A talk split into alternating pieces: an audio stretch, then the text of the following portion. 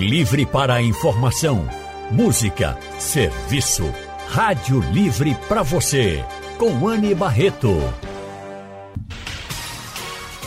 O consultório do Rádio Livre. Faça a sua consulta pelo telefone 3421 3148. Na internet www.radiojornal.com.br. Escola.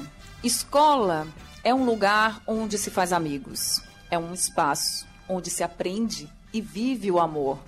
É o nosso primeiro contato com a sociedade, desde que a gente é bem pequenininho, né, gente? E como em toda sociedade, claro, também temos conflitos. É como se diz, cada cabeça é um mundo. Mas a gente precisa saber lidar com as diferenças. Precisamos ter respeito, precisamos cultivar a cultura da paz. Esse é o tema do consultório do Rádio Livre de hoje.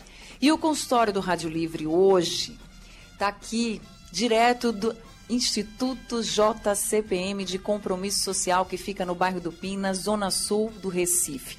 Nós estamos recebendo aqui no consultório gestores de escolas, pais de estudantes e alunos também das escolas aqui de Brasília Teimosa, do Pina, na zona sul do Recife, para falar um pouco sobre essa cultura de paz. E para nos ajudar a entender o que é essa cultura de paz, como lidar com os conflitos nas escolas, nós convidamos Catarina Gonçalves. Catarina é pedagoga, mestre e doutora em educação, professora do Departamento de Ensino e Currículo da Universidade Federal de Pernambuco, pesquisadora há 15 anos dos diversos, diversos fenômenos de violência escolar. Catarina, muito boa tarde. Seja bem-vinda ao consultório do Rádio Livre. Boa tarde, queria agradecer o convite e dar boa tarde a todos e todas. Muito obrigada, Catarina, por estar aqui com a gente. Nossa outra convidada é Carla Dantas. Carla é professora. Ela é especialista em ensino de língua portuguesa e em coordenação pedagógica escolar. Ela é professora há 10 anos e atua nas redes pública e privada de ensino. Em sala de aula, trabalha temáticas como comunicação não violenta e valorização da diversidade, incentivando o fortalecimento de laços afetivos e a manutenção de uma comunicação humana mais empática e acolhedora. Carla Dantas, muito obrigada também por estar aqui com a gente nesse consultório tão especial hoje. Boa tarde. Boa tarde, Anne. Boa tarde, gente. Eu que agradeço o convite. É um prazer estar aqui para falar sobre essa pauta extremamente importante para a nossa sociedade atualmente, né? É verdade. Obrigada, viu, Carla, por estar aqui com a gente. Também estamos recebendo Pedro Silveira. Pedro é advogado, especialista em direito digital, autor do livro A LGPD Comentada. Ele é coordenador do livro Startups Desafios Jurídicos sócio da Pedro Silveira Advocacia, sócio da Legal Promo, diretor de inovação na Escola Superior de Advocacia de Pernambuco e cofundador do Recife Legal Hackers. Pedro Silveira, muito boa tarde. Seja muito bem-vindo também ao nosso consultório de hoje. Boa tarde, Anne. É um prazer estar aqui contigo, com Catarina, com Carla, conversando com os ouvintes da Rádio Jornal. Nós que agradecemos a sua presença aqui no consultório de hoje, esse consultório que é muito especial, importante e necessário nos dias que estamos vivendo, né? E eu quero convidar todos os ouvintes também a participarem conosco. Hoje vocês podem participar do consultório pelo nosso WhatsApp. Querem mandar perguntas? Querem contar alguma história? Mande uma mensagem para o nosso WhatsApp 99147 8520, é o número do WhatsApp da Rádio Jornal. Mas eu quero também provocar um pouco você que está nos ouvindo e também aqui a plateia, para conversarem com a gente, participarem do consultório. Eu queria que vocês parassem e pensassem na escola que vocês estudaram. Quando vocês pensam na época de vocês como estudantes, e para quem está estudando agora, também pensa em como é a sua escola hoje, para quem já acabou a parte, os estudos, assim, eu sei que a gente estuda o tempo inteiro, mas essa vida de estudante ali no infantil, no que era o ginásio antigamente, né? No ensino médio hoje. Então, quando você lembra da escola, o que é que você lembra? Qual a lembrança que você tem? É uma lembrança boa? Não tão boa assim? Conta pra gente. 991478520 é o número do WhatsApp da Rádio Jornal. E aí eu quero começar com Carla. Vou fazer essa pergunta para você. Uhum. Quando você pensa na sua vida de estudante, hoje você está como professora, Sim. e quando você sentava ali na banca como estudante, o que, que você lembra da escola? O que é que te marcou na tua vida de estudante? Eu acho que a escola é um espaço onde a gente começa a construir nossas primeiras afetividades, né? Com os nossos amigos, com professores, é, com colegas. E aí eu acredito que todo mundo tem lembranças muito positivas da época de escola, mas eu também lembro de sofrer violências e de colegas que sofriam violências no ambiente escolar. Né? Acho que isso sempre existiu. Acho que a grande diferença é que, atualmente, é, os adolescentes, os alunos em geral, eles estão sem limites né? para a propagação desse discurso de ódio que a gente tanto tem falado. Deixa eu passar então para a Catarina. E você, Catarina, quando lembra da sua vida de estudante, o que, que mais vem à sua mente? É muito interessante, né, Anne? Porque, de modo geral, as nossas lembranças, elas nem sempre correspondem à verdade dos fatos, não é? Porque a gente também vai lembrando e vai construindo memória em cima da maneira como a gente interpretou. E hoje, quando eu reinterpreto essas minhas experiências infantis, também a partir daquilo que eu venho estudando, não é? eu consigo rememorar claramente que a escola que eu estudei também já era uma escola marcada por conflitos, não é? Porque escola é o espaço propício para o conflito. O conflito não é ruim, o conflito é bom, ele gera aprendizagem, mas ela também já era naquela ocasião o espaço do confronto. O problema a, da diferença entre conflito e confronto não é que o confronto já desemboca na violência. E a escola também é, já era e sempre foi essa ideia ilusória que a gente tem de que a escola era pacífica e agora não está. Faz muito parte desse nosso imaginário em busca desse ideal. A escola sempre foi marcada por várias violências, por incivilidades, não é? práticas de violência sistemáticas. Todo mundo vai recordar aquele colega de turma que constantemente era zoado, não é? Mas naquela ocasião a gente não nomeava bullying, o conceito é um conceito recente. É, a gente acreditava que as relações eram desse jeito e tendia a normalizar muitos comportamentos violentos. Hoje a gente questiona esses comportamentos violentos. Questionar significa também reconhecer a violência. Então, eu penso que hoje nós não temos necessariamente uma escola mais violenta, mas nós temos uma escola na qual nós reconhecemos mais formas de violência. Né? Por exemplo, a palmatória, o ajoelhar no milho, que eram práticas legítimas de educação, não eram vistas como violência, hoje são vistas como violência, são reconhecidas como violência. O apelidar, o constranger, que eram propriamente relacionamentos paritários hoje são vistos, né, quando sistemáticos, como episódios de bullying. Então, o fato da gente reconhecer esses comportamentos negativos como violência cria o um imaginário de que a escola está mais violenta. O que eu penso que existe hoje é novas formas de violência, obviamente que não existiam em outrora, e que agora a gente vai ressignificando e problematizando. Né? Pedro, e você, quando pensa na sua vida de estudante, que, que vem à sua mente? É, vem boas lembranças, Anny, vem boas memórias, boas memórias afetivas com amigos, com professores, mas hoje, na condição de homem e não mais de criança, fica muito mais fácil de a gente identificar comportamentos problemáticos que a gente mesmo praticava e que às vezes a gente era vítima, que naquela condição de criança, talvez a gente não tivesse a capacidade total de identificar o problema daquilo ali, as consequências que aquilo ali trazia. E falo tanto que a gente, nossas atitudes ativas, com perdão da redundância, quanto que a gente recebia das pessoas. Né? Então hoje é muito mais fácil identificar isso na condição de adulto, identificar esse problema para que a gente possa combatê-lo. E naquela época não tinha nem internet, né, Pedro? Não tinha internet. A rede social era uma coisa mais raiz ali, né?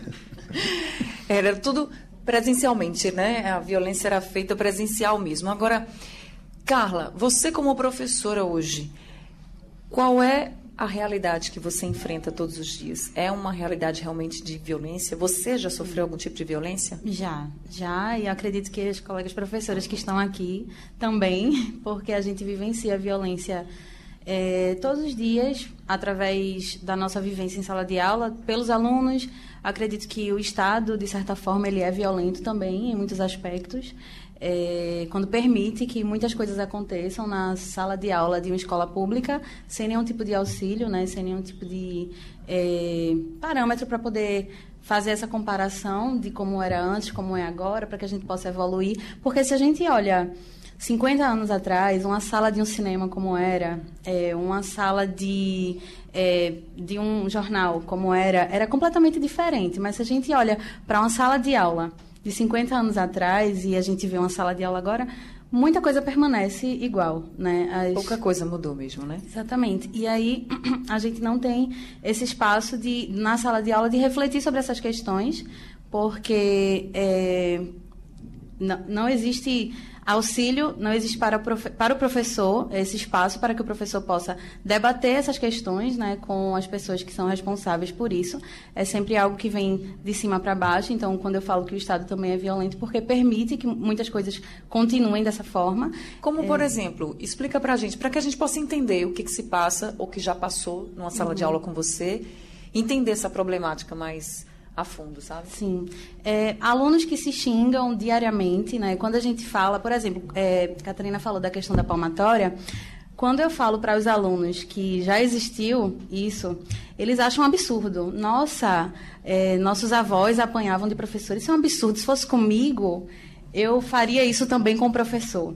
Eles acham um absurdo, mas eles também agem dessa forma e eles se ameaçam o tempo inteiro.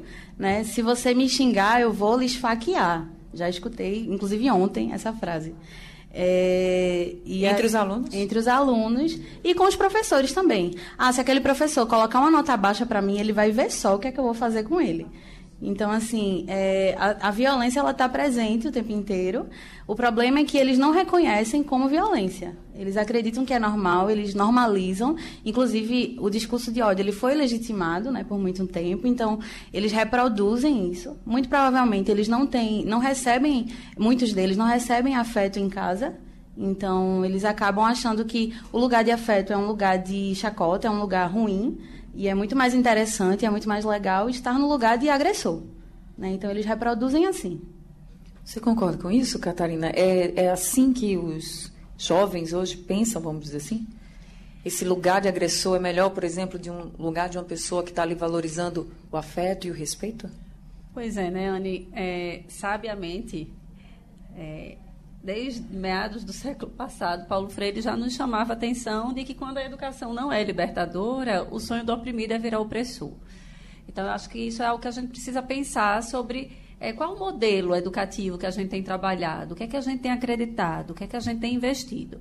Então, a gente vive numa sociedade é, que institui relações de poder o tempo inteiro de forma muito injusta e muito desigual. E, obviamente, num contexto é, como o nosso, que é machista, que é misógino, em que as relações de poder muitas vezes se configuram pela força física, inclusive, talvez seja mais confortável estar nesse lugar daquele que detém a força do que o lugar daquele que é subjugado. Então, é preciso reinverter essa hierarquia de valor, entende, Anne? No sentido de que o que é, que é valor para nós, com o que é que nós nos identificamos, é, quem são os nossos ídolos, a quem admiramos, para que a gente possa repensar as nossas relações com as outras pessoas. A gente tem dito muito que é preciso ressignificar o respeito entre as pessoas. E veja, é, desde 1997, os parâmetros curriculares nacionais né, dos temas transversais, especificamente de ética, trazia o diálogo como conteúdo que a escola precisa investir, trazia o respeito mútuo é, apenas vai respeitar esse menino e essa menina que legitima o respeito como valor. E aí eu penso que da fala de Carla a gente pode problematizar o fato de que a maior parte desses meninos e meninas que desrespeitam na escola, eles também são desrespeitados em uma série de outras relações desrespeitados pelo Estado, que não assegura a dignidade mínima para que eles possam viver, não, é? não tem uma moradia digna, não tem uma família que possa lhe assistir, porque muitas vezes essa mãe e esse pai precisam trabalhar desenfreadamente, não, é? não conseguem.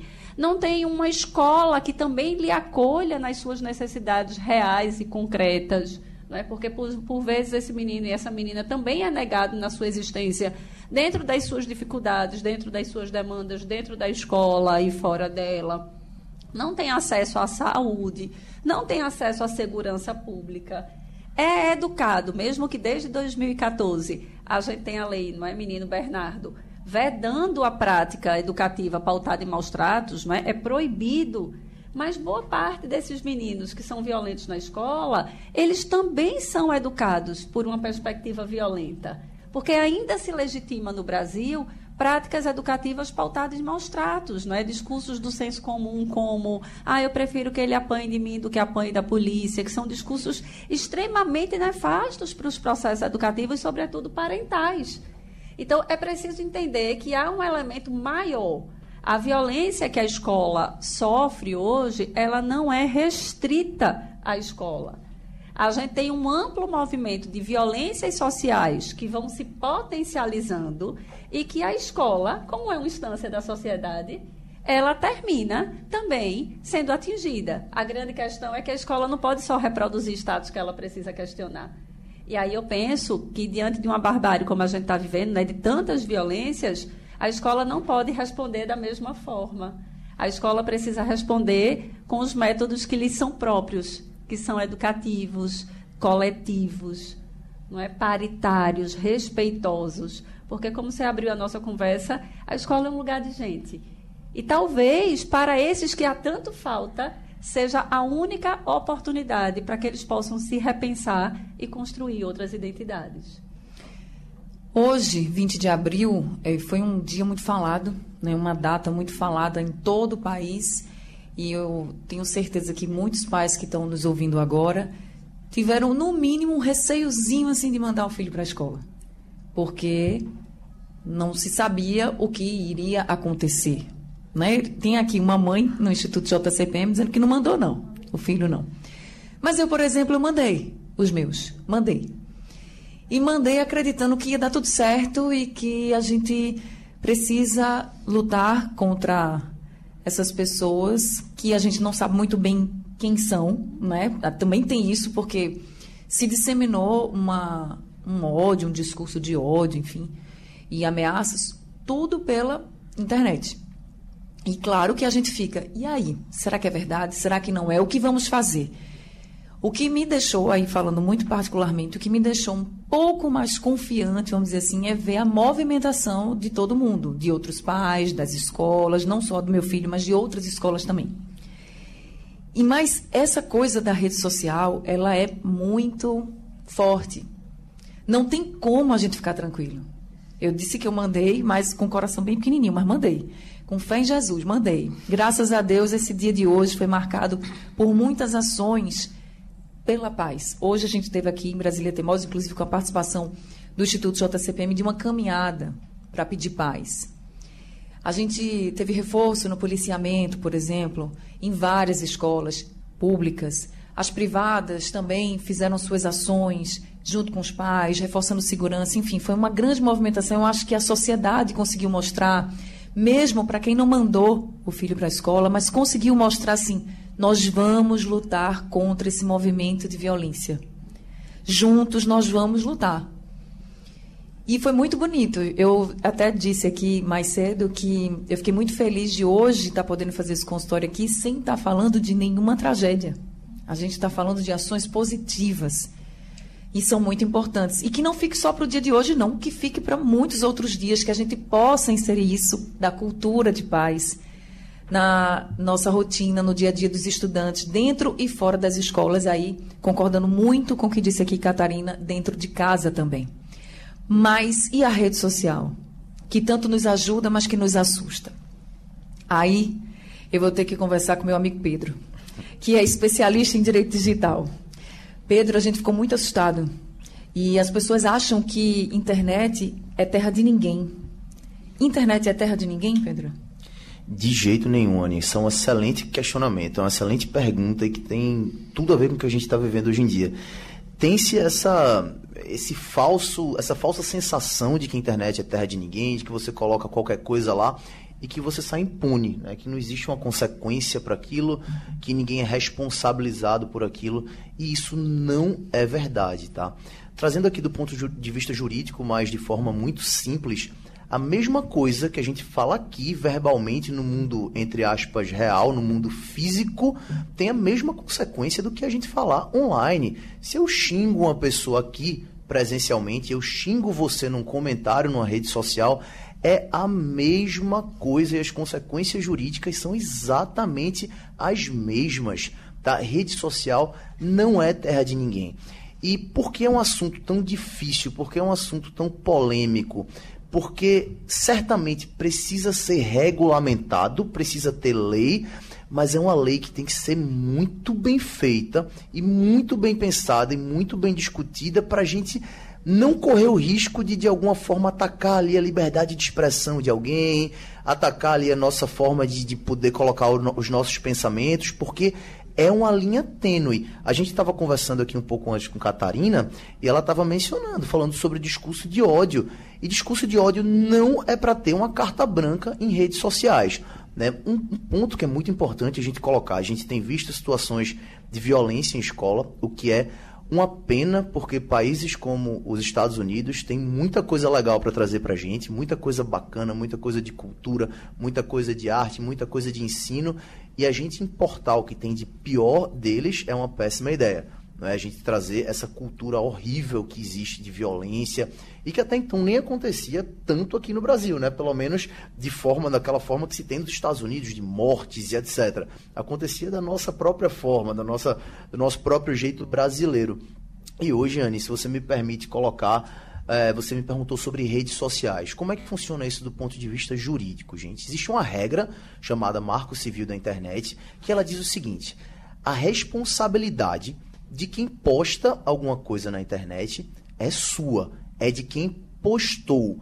Hoje essa é a regra. Isso quer dizer que não existe uma responsabilidade do provedor, de quem está por, por, trás, por exemplo, do Google, do Instagram, do Twitter, do Facebook. Tá? Eles, em tese, não respondem, salvo se existir uma ordem judicial para que aquele conteúdo seja retirado e, mesmo assim, não o seja. Então, o que é que acontece? Muita gente posta coisas absurdas, muita gente posta discurso de ódio. A gente estava conversando há pouco, houve esse massacre horrível em Blumenau, que eu acho que esse assunto talvez venha à tona daqui a pouco, e teve gente no Twitter exaltando o assassino, colocando fotos dele como se fosse bacana, como se fosse uma coisa legal. E a responsabilidade era só dessa pessoa, não recaía sobre a rede social. Então se gerou um debate aqui no, no país de dizer o seguinte: olha, rede social, Facebook, Twitter, Instagram, vocês têm que tirar isso do ar. Vocês têm que derrubar, porque a partir do momento em que você deixa lá, você está estimulando outras pessoas um colega de escola tá vendo aquilo ali e acaba achando bonito. Poxa, realmente é o um assassino. Imagina, o que é uma coisa absurda. Então se trouxe para o cenário o seguinte debate. E vocês, redes sociais, vocês vão ficar realmente é, sem nenhum tipo de responsabilidade? Vocês vão ficar. O ministro Alexandre de Moraes disse que as redes sociais são feitas avestruz, fica com a cabeça ali enfiada dentro da terra, como se não tivesse nada a ver com aquele assunto, quando ela está 100% envolvida. Então esse é um tema, Anne, esse é um tema, Carla, que ele vai ser discutido na justiça. Esse assunto, inclusive, está pautado no STF para agora. Tá? Vai se discutir redes sociais, esse artigo que, desse marco civil da internet que eu falei, que diz que a responsabilidade é só de quem postou, isso certamente vai cair. Tá? Essa é uma aposta minha fazendo futurismo aqui pelo que eu li do que o ministro Gilmar Mendes falou, que o ministro Alexandre de Moraes falou, eles estão sinalizando que vão mudar isso aí. E a gente certamente vai ter um novo panorama nesse assunto. Só lembrando, rede social é um holofote, rede social é um megafone né, que a gente é dá isso. a qualquer pessoa. Esse é o ponto. Eu ia falar exatamente sobre isso agora, porque falando sobre os casos recentes de violência, por exemplo, eu trabalho na Rádio Jornal, trabalho na TV Jornal e pensando aí na, nos meios de comunicação tradicionais, vamos dizer assim, né? Do offline, como a gente. Porque hoje em dia tudo é muito igual, porque a gente também está lá na internet. Mas pensando nos meios de comunicação tradicionais, a gente tem muito cuidado. A gente não fala o nome, a gente não mostra as imagens. Na Rádio Jornal a gente noticiou sim, mas noticiamos cobrando, né? É, cobrando mais segurança. Noticiamos para falar das crianças, no caso de Blumenau, como elas estavam, qual era o estado de saúde, pedindo também ajuda para os pais das, da, dos estudantes que morreram, infelizmente, naquela tragédia em Blumenau, mas também os que ficaram, porque eles vão precisar de ajuda. Emocionalmente eles estão ali muito traumatizados. Então a gente vai noticiando, mas a gente vai noticiando numa forma de cobrança. A internet não. A internet, ela se transforma num holofote, né? E a gente pede muito para que as pessoas não compartilhem, não compartilhem imagens, não compartilhem esse tipo de coisa, porque quanto mais você dá valor para esse tipo de ação, mais toda a sociedade perde. Então era nesse ponto que eu queria que você falasse também sobre esse risco da rede social, porque muitas pessoas não têm mais chance na mídia tradicional. Inclusive, depois desse massacre, alguns grupos de comunicação se posicionaram mudando a política deles de noticiar. Mas a internet está aí e você faz o que você quer. Em tese, você, você publica o que você quer. E aí vai depender muito de quem está gerenciando essa rede social, como Instagram, como Twitter e tantas outras, para dizer assim: isso aqui não vai, isso aqui tem que sair. Então, eu estou com você, espero que tenha realmente a responsabilidade para ver se. Porque a gente tem que agir em várias frentes. E a justiça, o governo brasileiro, ele precisa agir. Se a gente tem que tirar um ponto positivo de tudo nessa vida, esse pode ser um, de que fez com que o governo, com que as autoridades federais, estaduais, abrissem os olhos para uma realidade que já vem sendo posta há muito tempo. Mas eu queria que você reforçasse quem não posta esse tipo de, de coisa, mas quem reposta, quem compartilha, também devia ser responsabilizado, né?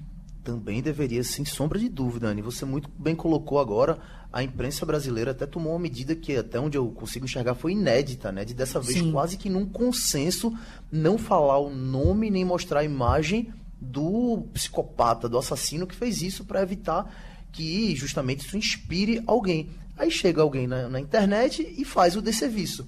Né? E chega lá e posta e publica. E tem gente que, como a Anne está falando, reposta quanto mais a gente reposta, mais a gente pulveriza aquele conteúdo, mais a gente espalha aquele conteúdo e a gente dá mais, entre aspas, relevância do ponto de vista de algoritmos para aquilo ali, não é? Então quem reposta isso também tem que ter responsabilidade, porque a repostagem, ela numa situação como essa, ela significa endosso. Ela significa que você está espalhando. É como se alguém te falasse uma coisa e você está reproduzindo aqui você está falando de novo, você está colocando aquilo não só para as pessoas que foram atingidas por quem fez o mal, mas você está fazendo mal também. Então deveria haver sim uma responsabilidade nesse sentido. O espaço de internet é um espaço onde as pessoas usam para jogar carniça mesmo. A gente viu agora uma pequena fuga ao tema, mas a questão da Marília Mendonça, que uhum. faleceu, alguém vazou as fotos do corpo, da autópsia dela. E assim, claro que a imprensa responsável, ninguém jamais divulgaria isso. Mas no Twitter, em redes sociais, foi o que mais teve. Parece que as pessoas gostam de compartilhar desgraça, de compartilhar coisa ruim. Então a responsabilidade tem que atingir a todos tanto a quem posta quanto a quem reposta. E Anne, se você me permite um comentário adicional, Anne mencionou agora há pouco que sobre o trabalho da imprensa, que hoje em dia costuma abrigar menos malucos, né, Anne? Muita gente foi expulsa da imprensa tradicional e achou uma, uma guarida, achou uma casa nas redes sociais, especialmente no YouTube. E o que é que é pior? Quanto mais visualização você tem no YouTube, mais você ganha dinheiro, você monetiza. Então, se as pessoas estão com sede de ver desgraça e você coloca desgraça lá, a pessoa está ganhando dinheiro com isso, está fazendo um grande negócio em cima disso. E a gente vem para um outro ponto jurídico aí. O YouTube está tendo que, está sendo obrigado a desmonetizar essas pessoas, a dizer o seguinte: olha, se você está usando a minha plataforma para fazer discurso de ódio, para incentivar a violência, para disseminar fake news, pelo menos dinheiro você não vai ganhar com isso, o que é muito bom que aconteça. É, ontem, especificamente, à tarde, houve uma reunião em Brasília e na Câmara dos Deputados foi apresentado um relatório interessantíssimo sobre isso, Anne, organizado pelo Instituto Lupa, né? e eles vão mostrando que há nesses episódios de massacre agora um movimento na internet diferente dos outros. No Brasil, nós estamos nos aproximando de 30 episódios, né? 10 só do ano passado para cá. A gente tem desde 2017 episódios acontecendo em todos os anos. A gente não tinha isso na história do Brasil. A gente teve um episódio em 2012. Entre 2012 e 2017 ficamos cinco anos sem nenhum episódio. E a partir de 2017, nesse movimento reacionário que o Brasil vem vivendo, né, de exaltação do conservadorismo, a gente passa a ter, que nunca tivemos, episódios de atentados à escola todos os anos, 2017, 2018, 2019. Em 2020 não tivemos, porque 2020 as escolas foram fechadas pela função da pandemia. Tivemos em 2021 vários em 2022. Estamos em abril, já tivemos cinco em 2023. Esse dado não pode ser ignorado por nós, não é? Quando olhamos para isso, olhamos com preocupação para entender um pouco o que é está acontecendo esse ano. E esse relatório, apresentado ontem na Câmara dos Deputados, vai mostrando que houve uma modificação no compartilhamento dessas notícias e da exaltação dos discursos de ódio que gerou um efeito contágio, que já ocorria nos Estados Unidos. Há uma série de pesquisas mostrando que quando ocorre um ataque em escola, é, as pessoas são acometidas do que se chama estresse pós-traumático, porque se tem essa ilusão de que a escola era um espaço de proteção e fere aquilo que é muito caro para nós. E o compartilhamento dessas notícias, Anne, vai potencializando esse estresse generalizado, criando um outro movimento que a gente viu agora, porque tem o movimento da realidade, que são os cinco episódios de ataque que nós vimos, mas tem o fenômeno do pânico e da histeria coletiva que foi potencializado por essas é, redes sociais e por esses compartilhamentos. Então, a gente precisa também voltar a pensar na regulação da internet.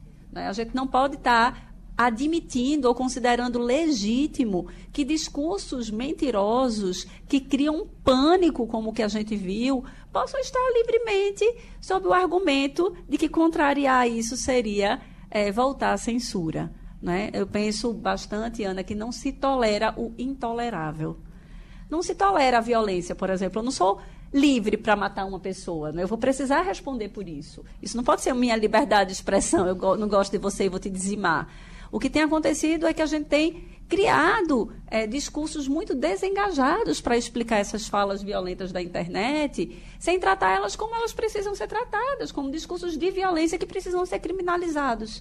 Então, é, nesse lugar, esse movimento que foi criado desde o dia 10, né, essa pesquisa vai mostrando que ele teve um crescimento entre o dia 10 e o dia 11, justamente quando começa esse pânico, criando essa ideia de histeria coletiva em função de hoje. É, o mês de abril já é um mês muito desafiador para quem estuda violência, porque foi o mês em que ocorreu né, o massacre de Columbine, que ficou muito famoso. Aí a gente tem no Brasil o primeiro de grande repercussão em Realengo, ocorrido também no dia 7 de abril, que, em função disso, deu origem a uma lei instituindo o dia 7 de abril como Dia Nacional de Prevenção e Combate ao Bullying. E aí nós começamos a ver esse movimento de se criar um pânico que a escola parece que se torna um lugar da insegurança, em que a gente tem medo de mandar os nossos filhos, e esse medo é legítimo, porque de fato a gente não sabe o que é que está acontecendo. Então, houve uma ação coordenada, de acordo com esse relatório, Ana. Não foi uma coisa intencional, é, aleatória, de alguém que jogou na internet e depois viralizou. O que esse relatório denuncia é que houve um grupo que coordenadamente, assim como aconteceu com as fake news das urnas eletrônicas né, e outras uhum. fake news que no Brasil né, puderam criar um, um grande alarde, houve um movimento organizado, não é aleatório, criminoso, de criação e potencialização desse pânico coletivo. Nós estamos conversando com Catarina Gonçalves, que é pedagoga, Carla Dantas, que é professora, e Pedro Silveira, que é advogado especialista em direito digital. E temos aqui alguns gestores, estudantes e pais de alunos também no Instituto participando aqui do consultório. Um dos nossos convidados que estão aqui, que está aqui com a gente, vai conversar, vai fazer uma pergunta. Como é seu nome? André Luiz. Oi, André, tudo bem? Tudo bem, boa tarde a todos. Boa tarde. Eu sou estudante de Letras Espanhol na Universidade Federal e sou morador do Pina. E aí existe uma lei, que é a Lei 13.935, que determina a presença de psicólogos e assistentes sociais nas redes públicas. Mas a gente sabe que de fato não é uma realidade e a gente não precisa de policiamento nas escolas necessariamente. A gente precisa que a escola seja um lugar confortável para os alunos. E aí os pais ficam a recorrer da escola e a escola fica naquela situação, porque ela não tem esse apoio. Então, o que é que a escola ela pode fazer para tornar esse ambiente escolar um ambiente mais confortável para todos? Obrigada, André, pela sua pergunta. E aí eu vou até ampliar aqui a pergunta do André sobre essa questão do policiamento. Foi uma coisa que me perguntaram muito também nos últimos dias. Se eu era a favor, se eu era contra detector de metal em algumas escolas, enfim. Tem alguns pais aqui, a gente podia até ampliar e saber se eles eram a favor ou contra. Eu disse o seguinte, Catarina, que eu acho que é uma medida extrema, mas necessária neste momento, mas não que seja uma medida assim, ah, vamos adotar isso para a nossa vida. Não, acho que a gente tem que trabalhar para não ter esses confrontos em escolas. Mas nesse momento eu acho que foi o que deu um pouquinho de segurança, um pouquinho a sensação assim de que estamos mais seguros. Pais, alunos e professores também. Não sei se você concorda comigo. Pois é, né, Anne? Acho que há muito tempo as pessoas vêm invocando polícia na escola e a gente rejeita veemente essa possibilidade, não é? A escola é o espaço do coletivo, da autoproteção, da proteção colaborativa, não é? Ocorre que a gente viveu agora episódios de violência extrema, como eu falei anteriormente, que foram potencializados por um discurso de terror que foi criando no imaginário popular aquela ideia de que nós estamos à mercê de um eminente perigo que vai bater na porta da nossa escola hoje. E aí isso gera nas pessoas uma insegurança que impede inclusive a ida à escola. Eu conheço muitas pessoas que disseram: meu filho não está indo à escola, não estou tendo coragem de mandar, ou a própria criança, ou o próprio adolescente experimentando de um medo aprisionador. Nesse momento, algumas instituições recorreram à ampliação do policiamento como forma de garantir uma, um sentimento de segurança. E por que, é que eu vou falar de sentimento de segurança? Porque, por exemplo, no Brasil nós já tivemos ataque à escola, que era uma escola cívico-militar. Ou seja, não faltava policiamento, porque a escola era o próprio policiamento. Nos Estados Unidos, por exemplo, que é um, o único país no mundo que, como o Brasil, vai estar tá em crescente massacre, só nós dois, né? Estamos é, nesse desafio.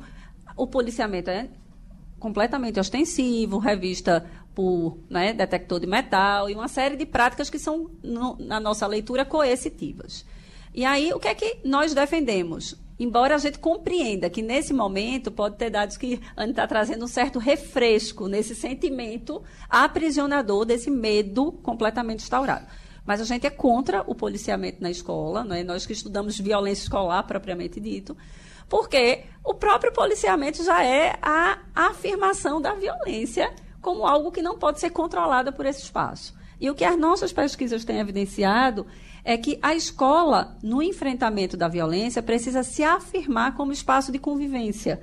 Por isso que o discurso da cultura de paz não pode estar só na lei, porque a gente teve, acho que em 2018, uma lei que alterou é, a lei diretriz e bases uhum. na parte de, determinada das incumbências né, da instituição de ensino, o artigo 12 da LDB, o artigo mais importante. E esse artigo foi alterado e inseriu o um inciso dizendo que a escola tinha agora a obrigação de educar né, para a convivência, de enfrentar o bullying e instaurar a cultura de paz. Então, a escola tem os meios que lhe são próprios, que não são os meios da barbárie. Portanto, a gente não vai usar a violência para enfrentar a violência. O que a gente precisa é criar políticas de convivência dentro da escola, que obviamente podem passar pelo psicólogo e pelo assistente social, mas não se resumem a isso. Só o psicólogo e o assistente social também não darão conta. Porque o que a gente está falando, e acho que a fala de Carla como professora foi muito potente nesse sentido, há uma certa legitimação da violência como forma natural de convivência. É preciso educar os nossos meninos e meninas para que eles possam se desvestir dessa adoração que tem se criado em torno do comportamento violento. Quem são os nossos ídolos? A quem nós temos admirado? Quem nós temos exaltado? Qual é a forma de discurso que tem se constituído na escola? Então, pensar na convivência, Anne, como projeto institucional, o que na leitura das pesquisas que a gente tem feito ainda não é uma realidade nas escolas. Esse projeto de convivência precisa ser curricular, não dá para ficar ao acaso. Não dá para comemorar a paz só no dia 20, porque a gente está com medo. Isso. É preciso que isso seja rotina da escola. É preciso que, do mesmo jeito que a gente entendeu que o menino aprende matemática, tem uma gênese desse conhecimento, que ele aprende linguagem, tem uma gênese desse conhecimento, ele também precisa aprender a conviver. Desde 1999, a Unesco apontava esse desafio para o Brasil. Aprender a conviver. A convivência não é um dado porque nós somos sujeitos sociais, nascemos sabendo conviver. Pelo contrário, num país que valoriza a barbárie, a violência como estratégia de relacionamento como o nosso, aprender a conviver é dificílimo. É uma experiência laboriosa mas que na leitura que eu faço também, Anne, é papel da escola, porque a escola é o principal laboratório social que a gente transita. É na escola que estão as diferenças. É na escola que estão os educadores que podem é, desequilibrar essa hierarquia de valor que a gente tem. É na escola que aquele menino que vive numa comunidade extremamente violenta pode parar para repensar: opa, isso não é natural das relações, isso é violência. Porque a gente só enfrenta a violência questionando o modo como a violência se instaura. Durante muito tempo, a violência dos homens contra as mulheres era legítima, porque a mulher é uma propriedade. No momento em que se enxerga a mulher como sujeito de direito, se questiona aquele comportamento e se enfrenta. A gente precisa trazer esse, esse é, modo de relacionamento tão violento para a nossa tomada de consciência, para criar modos próprios da escola, sustentado numa lógica coletiva, de cooperação, de respeito, para enfrentar a violência não com violência, mas com aquilo que é precioso para a educação, que é a amorosidade, o respeito, a generosidade, a solidariedade e a justiça. Temos aqui no Instituto estudantes, pais de alunos, gestores, professores. E tem uma estudante, a Yasmin, que quer participar aqui do consultório. Yasmin, boa tarde. aqui do curso do JCPM também eu estudo no ensino médio. E eu queria falar que existem muitos jovens hoje em dia que fazem esses tipos de massacre não por, não por precisar de.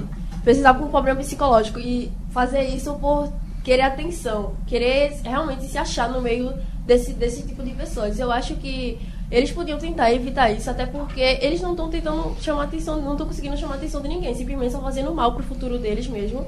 E eu também acho que existem muitos pais que deviam prestar mais atenção nas atitudes do seu filho. Porque ainda existem muitos pais que vê seu filho saindo de casa, falando que vai para a escola e sem procurar saber onde seu filho realmente está. Eu acho que seria mais necessário se os seus pais perguntassem como foi o dia do seu filho, perguntassem se ele foi para a escola, como foi as aulas, entendeu? Eu acho que isso já mudaria bastante um pouco do, do psicológico dessa pessoa.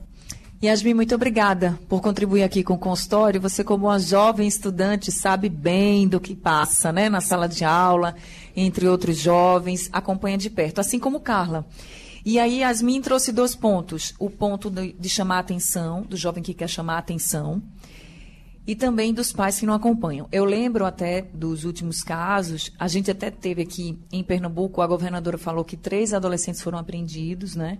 porque estavam mandando esse tipo de mensagem pelas redes sociais, enfim, é, com alguns tipos de ameaça. E aí, Carla, os pais, quando descobriram, ficaram muito surpresos, porque é como se fosse assim. Eu tenho um, perfil, eu tenho um perfil que aqui todo mundo está conhecendo, mas quando eu estou lá na internet eu tenho outro perfil. E aí o pai fica, meu Deus, meu filho não é disso. E acaba descobrindo. Você sente falta dos, da presença dos pais e a presença não só física, mas a presença de estar ali junto, mesmo que em casa, ou até ligar para um professor, de vez em quando dizer assim, Carla, como é que está meu filho? Você sente falta da presença dos pais na educação? Sem dúvidas. É, a fala de Yasmin, acho que é, denota isso, né? Mostra como a gente tem sofrido essa, esse problema assim da falta, né? A falta do acompanhamento familiar, a falta do acompanhamento psicológico, né? É, isso tem trazido diversas consequências. É, é, engraçado e triste que sempre que a gente faz reunião de pais, por exemplo, os pais que a gente mais precisa falar são aqueles que não comparecem, né? São aqueles que não estão ali. É, e aí, se eles não estão ali apenas uma reunião que a gente faz no bimestre, né, naquele dia específico, a gente imagina que ele também não esteja ali para aquele aluno durante o ano inteiro. Então, a gente percebe, a gente consegue notar a diferença quando o aluno ele tem um acompanhamento é, familiar, quando ele tem uma estrutura familiar e quando ele não tem. Né? É, e isso, é, isso ressoa para o resto da turma, isso ressoa para a sociedade. Né? Então, acho que a escola precisa deixar de ser um lugar que apenas prepara o aluno para o mercado de trabalho, para o Enem, para as avaliações externas, e passar a ser também um lugar que trabalha habilidades socioemocionais, porque nós não somos apenas profissionais nós somos cidadãos, vivemos em sociedade, né? temos vida psicossocial, então precisamos trabalhar essas temáticas também em sala de aula. E os pais precisam estar presentes, eles precisam se responsabilizar né, pelos filhos menores de idade que eles estão criando. A escola não tem, não, não deveria ter esse lugar sozinho, né? É, de criar os filhos sozinhos, né? Os pais precisam também. E é muito triste ver que muitos pais fazem o papel contrário. Vão lá cobrar os professores que estão, de certa forma, tentando acompanhar esses filhos, né? E muitos até dizem, ah, mas o pai sou eu, a mãe sou eu, né? Eu educo do jeito que eu quiser. Mas a gente sabe que, por lei, é, o cuidado da criança e do adolescente não é apenas da família, né? Todos nós somos responsáveis pelas crianças. A escola também é responsável, a sociedade é responsável. Então a gente precisa tomar esse lugar também. A Constituição diz isso, né, Carla? Isso. Educação, direito de todos, dever do Estado e da família. A escola, nesse caso, está representada pelo Estado, mas a família também tem o dever. Exatamente. Aí eu queria que o Pedro falasse um pouquinho. A gente está chegando no fim do consultório, mas ainda dá para falar um pouco sobre isso. Tem muitos pais que estão nos ouvindo agora, tenho certeza assim, não sei mexer em rede social, não tenho como acompanhar. Eu não vou deixar meu filho ter uma rede social, todos os amigos têm. O que que faz? O que, que você diria para um pai que não consegue acompanhar a vida? E olha, eu conheço pelo menos uns três que descobriram perfis falsos dos filhos nas redes sociais. Tem aquele perfil oficial que todo mundo da família sabe quem é, sabe, né? Segue tudo. E um outro perfil que só alguns amigos conhecem, e é ali onde eles postam as coisas assim mais absurdas. Não precisa nem ser violenta no sentido que a gente está falando aqui, mas coisas que você nunca imagina que aquele adolescente, aquela criança vai fazer. Então, o que você diria para esses pais, Pedro? Anne, eu diria que do, do baixo da minha experiência no assunto de se esforçar ao máximo para estar tá próximo, viu? Porque, de fato, acontece demais das pessoas não fazerem a menor ideia do que é que está acontecendo na vida online de outras pessoas. Pais que não sabem do que está acontecendo com filhos, amigos que não sabem do que acontece com outros amigos. Então, é um ambiente muito propício para se esconder, para fazer coisas anônimas. E no Brasil, do ponto de vista legal, o anonimato na internet é ilícito, tá? a liberdade de expressão ela é válida, mas o anonimato não. A gente não pode estar escondido fazendo alguma coisa nesse sentido. Então, Anny, o que eu diria é se esforce muito para estar o mais próximo possível dos seus filhos. Agora, a partir de que idade pode ter um perfil, por exemplo, na rede social? Perfeito. Isso depende de cada regra de cada plataforma, tá? Então, hoje em dia, por exemplo, o Google, a partir de 13 anos, ele permite que uma criança tenha e-mail. Antes disso, os pais têm que autorizar. Tá? Existe uma lei, que é a LGPD, a Lei Geral de Proteção de Dados, que cuida dos dados pessoais, nossas informações, que ela determina que dados de crianças e adolescentes só podem ser tratados com a autorização dos pais. Então, a lei é restritiva, mas cada plataforma define uma idade mínima para que cada um possa usar aquela ferramenta. Isso não quer dizer que você pode fazer, por exemplo, com 13 anos, com 14, com 15 anos, vai fazer e vai seguir sozinho, né? Tem que fazer, pode até fazer, mas sob supervisão. Ainda falando sobre essas plataformas digitais, existem aplicativos que você controla, né? O que o filho vê quanto tempo fica. É uma boa ajuda também, né, Pedro? É uma ótima ajuda, Anne. Por exemplo, Netflix, você pode colocar lá para que uma criança, um menor, não assista conteúdo impróprio.